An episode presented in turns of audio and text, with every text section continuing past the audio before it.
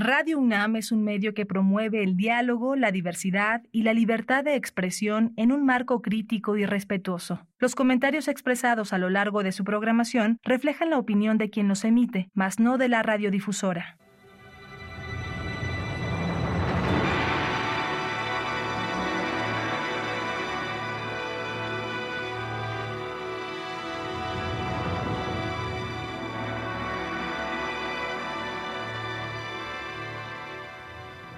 Radio Universidad Nacional Autónoma de México presenta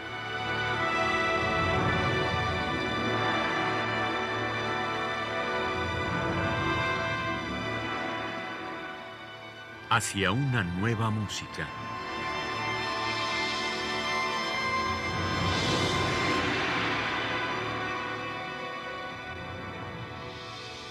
Programa a cargo de Ana Lara.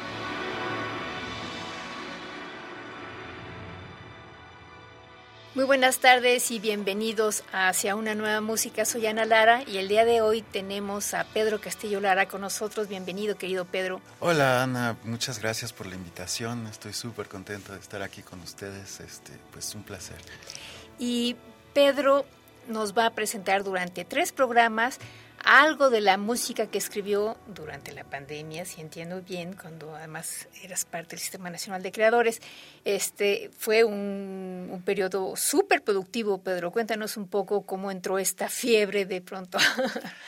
bueno, este fue una cosa eh, bastante rara. Bueno, eh, yo presenté un programa para la beca del Sistema Nacional de Creadores.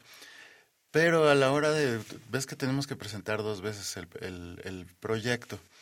Eh, y el primer proyecto que presenté lo presenté con una amiga que es bailarina y me iba a, este, a bailar algunas piezas. Pero eh, sus cartas nunca llegaron. y entonces tuve que cambiar algunas piezas donde ella participaba para la parte final del proyecto. Y cuando autorizaron el proyecto, resultó que yo tenía dos proyectos, uno con las piezas con la bailarina y otro con las piezas que no tenían a la bailarina. Y decidí hacer todas para no meterme, o sea, pues como estaban ahí las dos, decidí realizar todas. Entonces tuve con o sin bailarina. Con o sin bailarina. este, al final sí tuvimos bailarina, pero justamente yo había hecho ese cambio y como quedó una confusión en el, en el proyecto, eh, yo decidí hacer todas las piezas, que fueron seis obras por año, en lugar de, de, las tres. Sí, estuvo, fue un proyecto pues que al final fue muy grande, me costó trabajo, la verdad, pero fue muy interesante esa presión de tener que cumplir y de, y de estar solo en la, en la composición la pandemia en eso me ayudó porque pues nos tuvimos que encerrar y yo tenía justamente el sistema, la beca del Sistema Nacional de Creadores que me ayudó pues en estos tiempos difíciles, la verdad me salvó la vida y decidí, bueno, pues dedicarle todo a la composición, que es pues lo que yo siempre he dicho que quiero hacer y pues en esta oportunidad fue como pues fue estas dos situaciones. Una, que había esta confusión y dos, que dije, pues es el momento, sino cuándo, ¿no?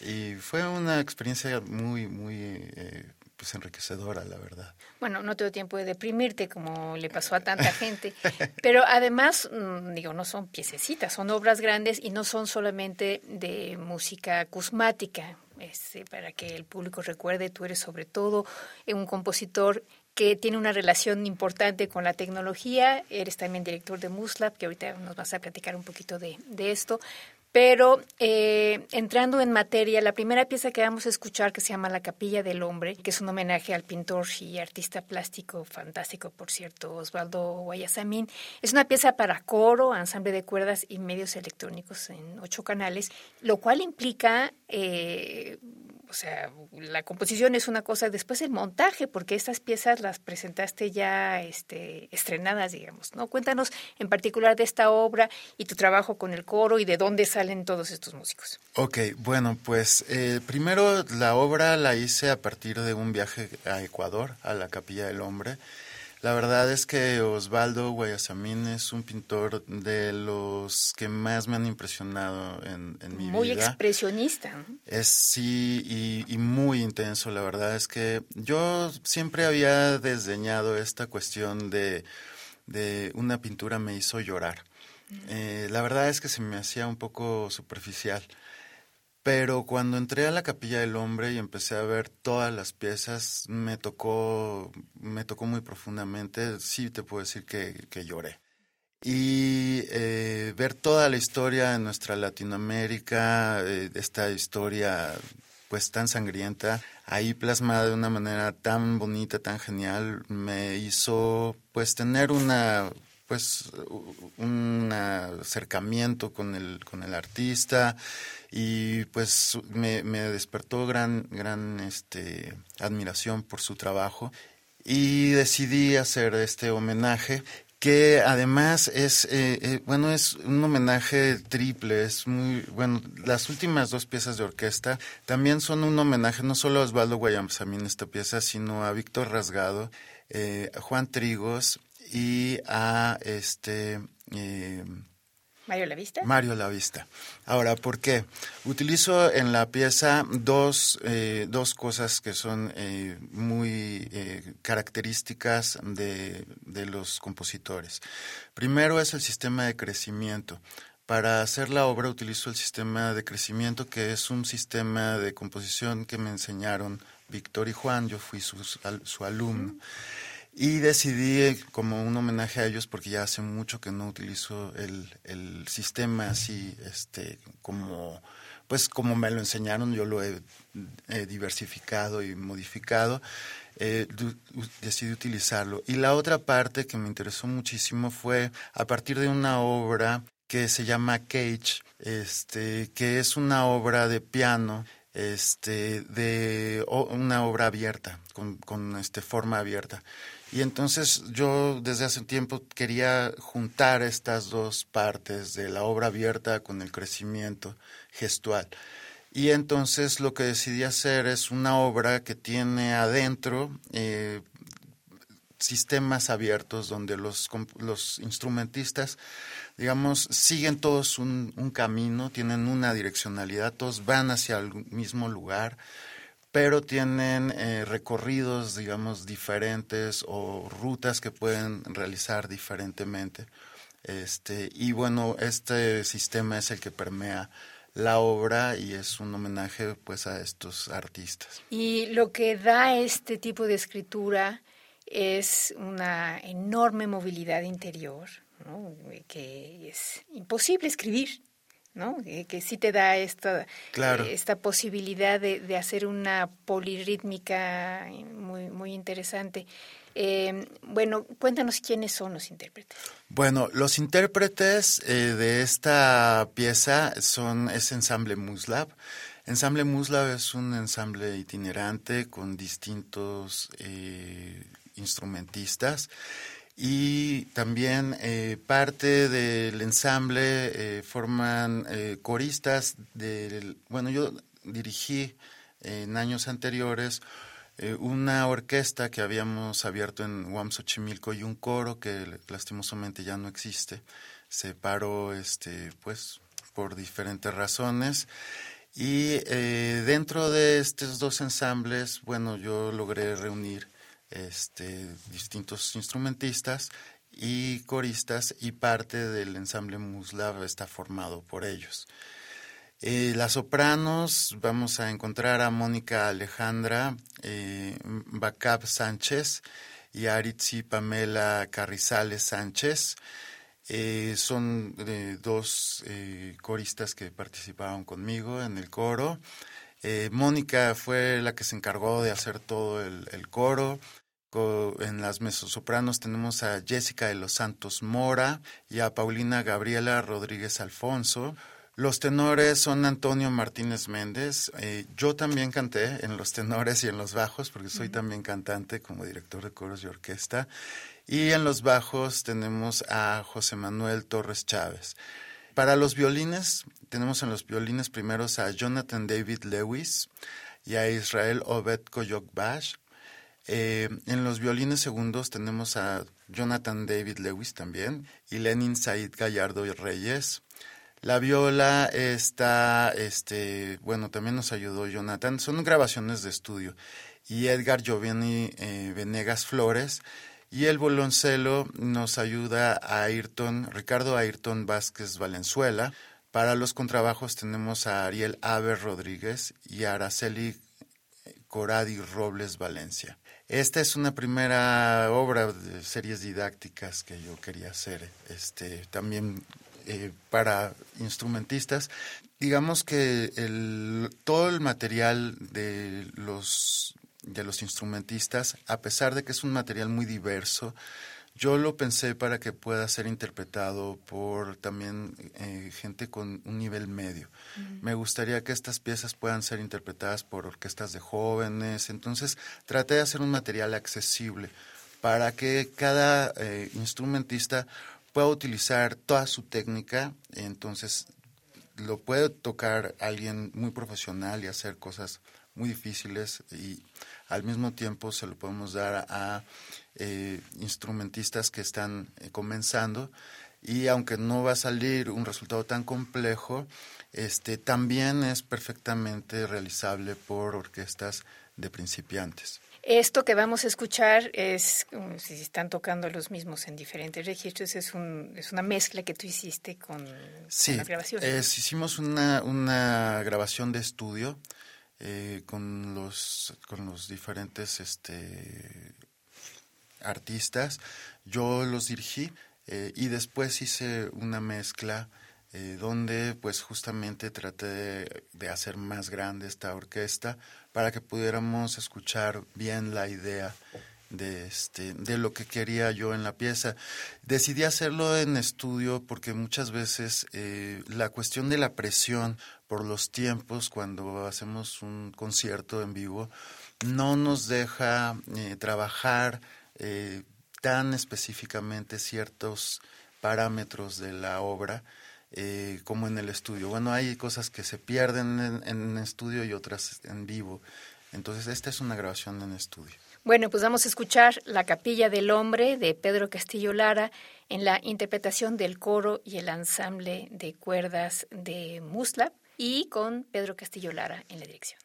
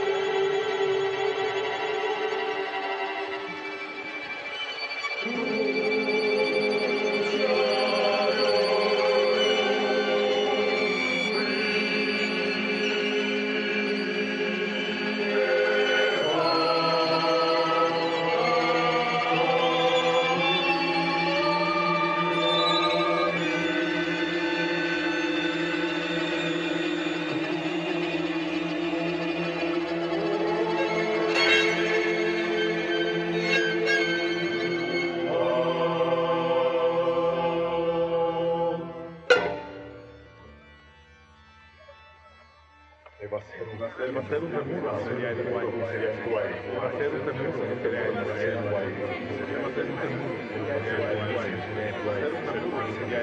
المسائل تموت سريعا المسائل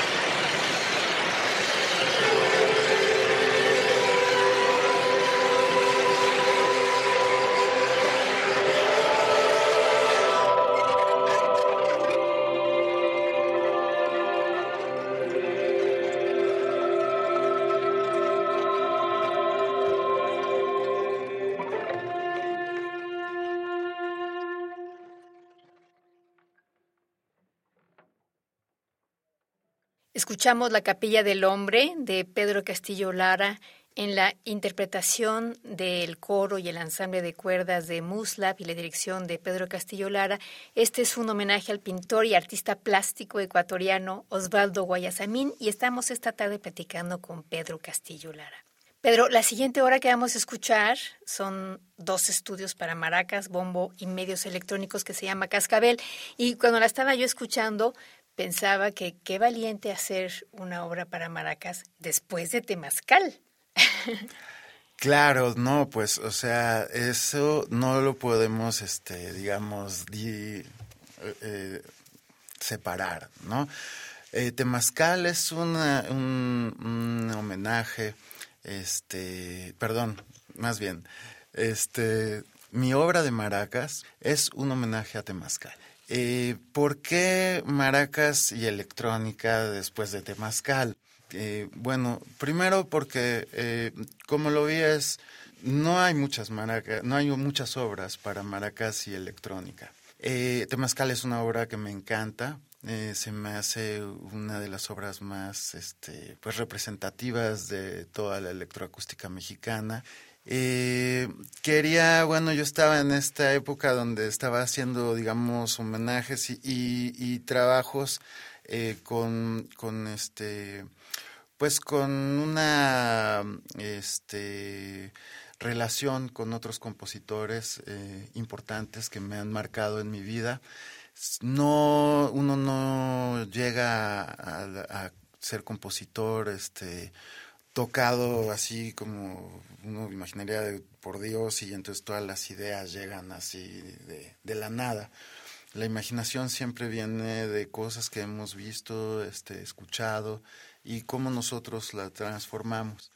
Y eh, yo quería hacer también esta, esta experimentación. Las maracas son un instrumento que siempre me ha gustado y también eh, yo siempre, bueno, tengo en muchas obras este trabajo de las maracas como baqueta, uh -huh. utilizar las maracas como baqueta en, el, en, en un tambor. Entonces, pues decidí lanzarme a hacer esto y también utilizar eh, una técnica, este, la técnica de este de la modulación métrica. Entonces juego con dos cosas. Una es la modulación métrica, que es una manera de poder cambiar de tiempo dentro de una pieza. Y eh, la otra parte que me gustó trabajar es esta parte de que el sonido que nosotros escuchamos, cuando baja de 20 Hz, lo escuchamos como ritmo. Y arriba de 20 Hz, lo escuchamos como eh, sonido. Entonces, o sea, como un sonido continuo. Y entonces me gustó trabajar estas dos, eh, digamos, eh, perspectivas del sonido y de nuestra percepción a través de las maracas. Y bueno, yo espero que haya este, sido un trabajo digno de hacerle este un homenaje a Cascabel, digo, perdón, no, a este, ¿cómo se llama? A Temazcal. A Temazcal, ¿no? Este, y, eh, y bueno, que pueda algún día compartir escenario con una obra tan hermosa como este Temazcal. Sí, bueno, eh, pero también añades otro instrumento que es uno de mis instrumentos favoritos, que es el bombo. ¿Por qué elegiste ese instrumento? ¿También es tu favorito? Bueno, sí, es de mis instrumentos favoritos. En realidad a mí me hubiera gustado un, pan huehuetl, ¿no? Porque el huehuetl es una, pues es nuestro tambor de México. Eh, justamente, eh, bueno, yo tengo mucha influencia de música prehispánica en mis obras tengo varias obras este, con, sonidos prehispánicos o que tratan temáticas este, prehispánicas. Y justo pues esta, este colorido de nuestra instrumentación, este, esta tímbrica de los, de los barros, de los tipos de tambores que utilizamos, las maracas, me llamó muchísimo la atención. Y justamente pues para mí es, es como una eh, bueno, este trabajo de las maracas como, como una baqueta sobre el huehuetl me daba, siempre me trae, este, como me había traído mucha eh, curiosidad y, y, era pues el momento de hacerlo pues protagonista este ensamble de dos instrumentos que me gusta trabajar. Pero ¿y por qué utilizaste el bombo y no el, el panhuehuetl? Porque no tengo acceso a un panhuehuetl, entonces este eh, pusimos el bombo que es un instrumento este, pues que se puede conseguir en cualquier país. Es un instrumento que se acerca a la sonoridad del panhuehuetl o del huehuetl y se puede conseguir en cualquier país, este, mucho más fácil que una gran caja. Iba a utilizar la gran caja. El problema es que para hacer una grabación con gran caja, pues se necesita una institución que nos preste la gran caja. Y justamente he tenido muchos problemas yo eh, con la cuestión de poder dar seguimiento a que las obras no solo se interpreten una vez.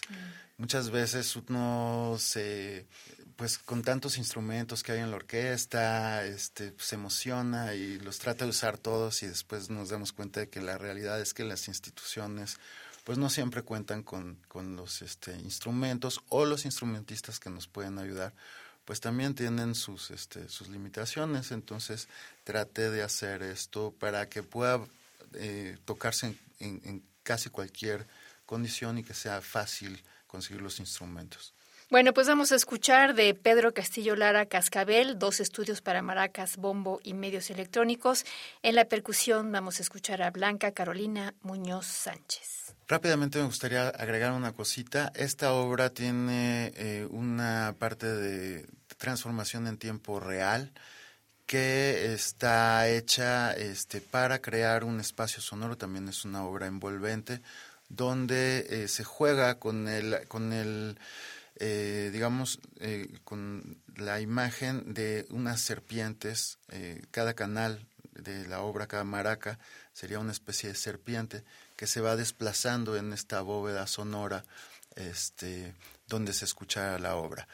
la grabación que vamos a escuchar es una reducción binaural, entonces si la escuchan con audífonos se puede alcanzar a percibir este, este movimiento.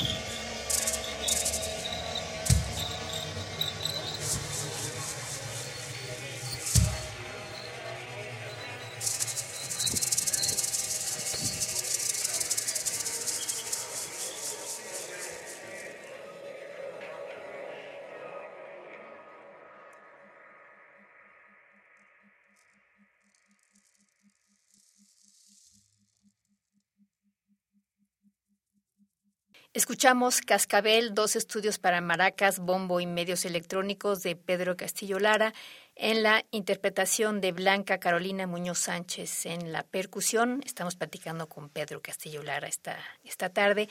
Pedro, cuéntanos de Muslab. Ok, pues Muslab es un, festival o una muestra internacional de arte o de, arte sonoro o música electroacústica que organizo desde 2014 esta muestra, pues, es un proyecto mexicano que ha tenido ya, este, pues, la suerte de estar en 10 países del mundo. estamos como en más o menos 20 ciudades y trabajamos con distintas organizaciones, eh, pues, en los diferentes países donde estamos. Estamos en México, Brasil, Argentina, Perú, Ecuador, no, perdón, sí, Ecuador vamos a estar este año, este, España, Portugal, Inglaterra, Francia, y me debe faltar alguno por ahí. Eh, pues este festival es una red que nosotros estamos creando de intercambio, donde lo que tratamos de hacer es exponer el trabajo de los artistas de la mejor manera posible eh, hacer una red de intercambio. Hacemos un llamado a, proyectos cada año donde recibimos, eh, pues tenemos la suerte de recibir aproximadamente entre 300, 350 piezas cada año y programar 150 artistas aproximadamente por año. El festival está abierto a todas las edades y todas las nacionalidades de compositores. Busca también hacer esta relación entre grandes compositores y gente que está estudiando o que está comenzando su carrera, abrir espacios para todos. Tengo yo una premisa que eh, la dijo Schoenberg eh, y que yo la tomo como, pues no religión, pero me interesa mucho, y es no somos caballos para estar compitiendo nosotros podemos tener y hay espacio para todos, podemos convivir. Y justamente esto de, en lugar de yo agarrar los 10 mejores y llevármelos a dar la vuelta por el mundo, lo que decidí es hacer un espacio donde todos podamos compartir, participar.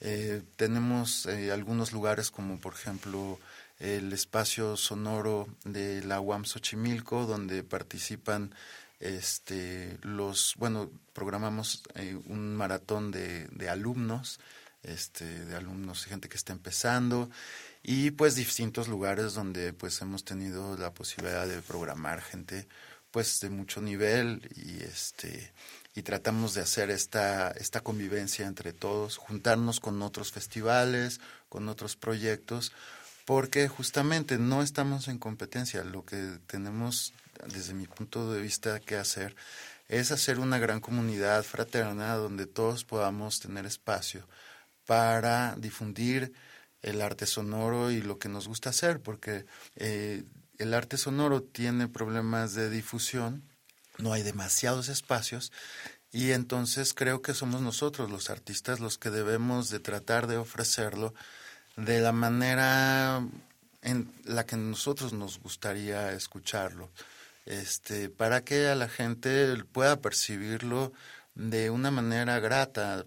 Muchas veces se piensa que el arte sonoro es eh, inaccesible a las personas o que es una música compleja que a la gente le gusta trabajo entender, digo, le cuesta trabajo entender. Yo no creo esto, yo he tenido muchas experiencias en el festival, donde hemos visto desde niños de cuatro años eh, hasta personas del trabajo de los artistas de la mejor manera posible, eh, hacer una red de intercambio. Hacemos un llamado a, proyectos cada año donde recibimos, eh, pues tenemos la suerte de recibir aproximadamente entre 300, 350 piezas cada año y programar 150 artistas aproximadamente por año. El festival está abierto a todas las edades y todas las nacionalidades de compositores.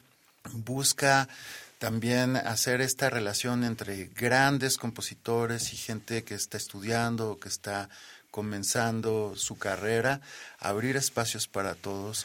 Tengo yo una premisa que eh, la dijo Schoenberg eh, y que yo la tomo como, pues no religión, pero me interesa mucho, y es no somos caballos para estar compitiendo.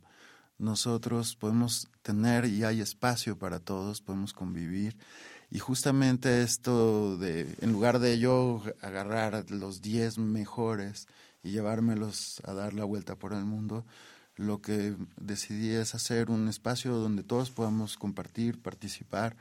Eh, tenemos eh, algunos lugares como por ejemplo el espacio sonoro de la UAM Xochimilco, donde participan este, los, bueno, programamos eh, un maratón de, de alumnos, este, de alumnos, gente que está empezando, y pues distintos lugares donde pues hemos tenido la posibilidad de programar gente pues de mucho nivel y este y tratamos de hacer esta esta convivencia entre todos, juntarnos con otros festivales, con otros proyectos, porque justamente no estamos en competencia, lo que tenemos desde mi punto de vista que hacer es hacer una gran comunidad fraterna donde todos podamos tener espacio para difundir el arte sonoro y lo que nos gusta hacer, porque eh, el arte sonoro tiene problemas de difusión, no hay demasiados espacios y entonces creo que somos nosotros los artistas los que debemos de tratar de ofrecerlo de la manera en la que nosotros nos gustaría escucharlo, este, para que a la gente pueda percibirlo de una manera grata, muchas veces se piensa que el arte sonoro es eh, inaccesible a las personas o que es una música compleja que a la gente le gusta trabajo entender, digo, le cuesta trabajo entender. Yo no creo esto, yo he tenido muchas experiencias en el festival donde hemos visto desde niños de cuatro años eh, hasta personas de la tercera edad disfrutar conciertos de arte sonoro contemporáneo sin necesidad de hacer concesiones a pues eh, cuestiones tonales, por ejemplo, o cosas que la gente ya conozca, eh, digamos. Entonces, pues este es el, el, proyecto del festival. Vamos a abrir convocatoria este febrero y pues este tratamos de involucrar a la mayor cantidad de gente posible. No hemos entrado a la cuestión de los instrumentos por cuestiones de presupuesto, pero siempre estamos abiertos a tratar eh, con instrumentos y con tiempo real, porque es un festival que predomina la música en tiempo diferido. Pues muchísimas gracias, Pedro, y te esperamos la próxima semana. Y gracias a ustedes también por habernos acompañado. En los controles técnicos estuvo Paco Chamorro, en la producción Alejandra Gómez, yo soy Ana Lara. Buenas tardes.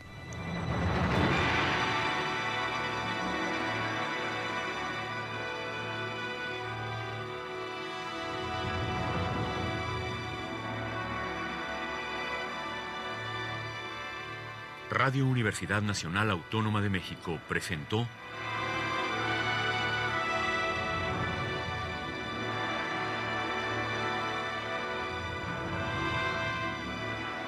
Hacia una nueva música.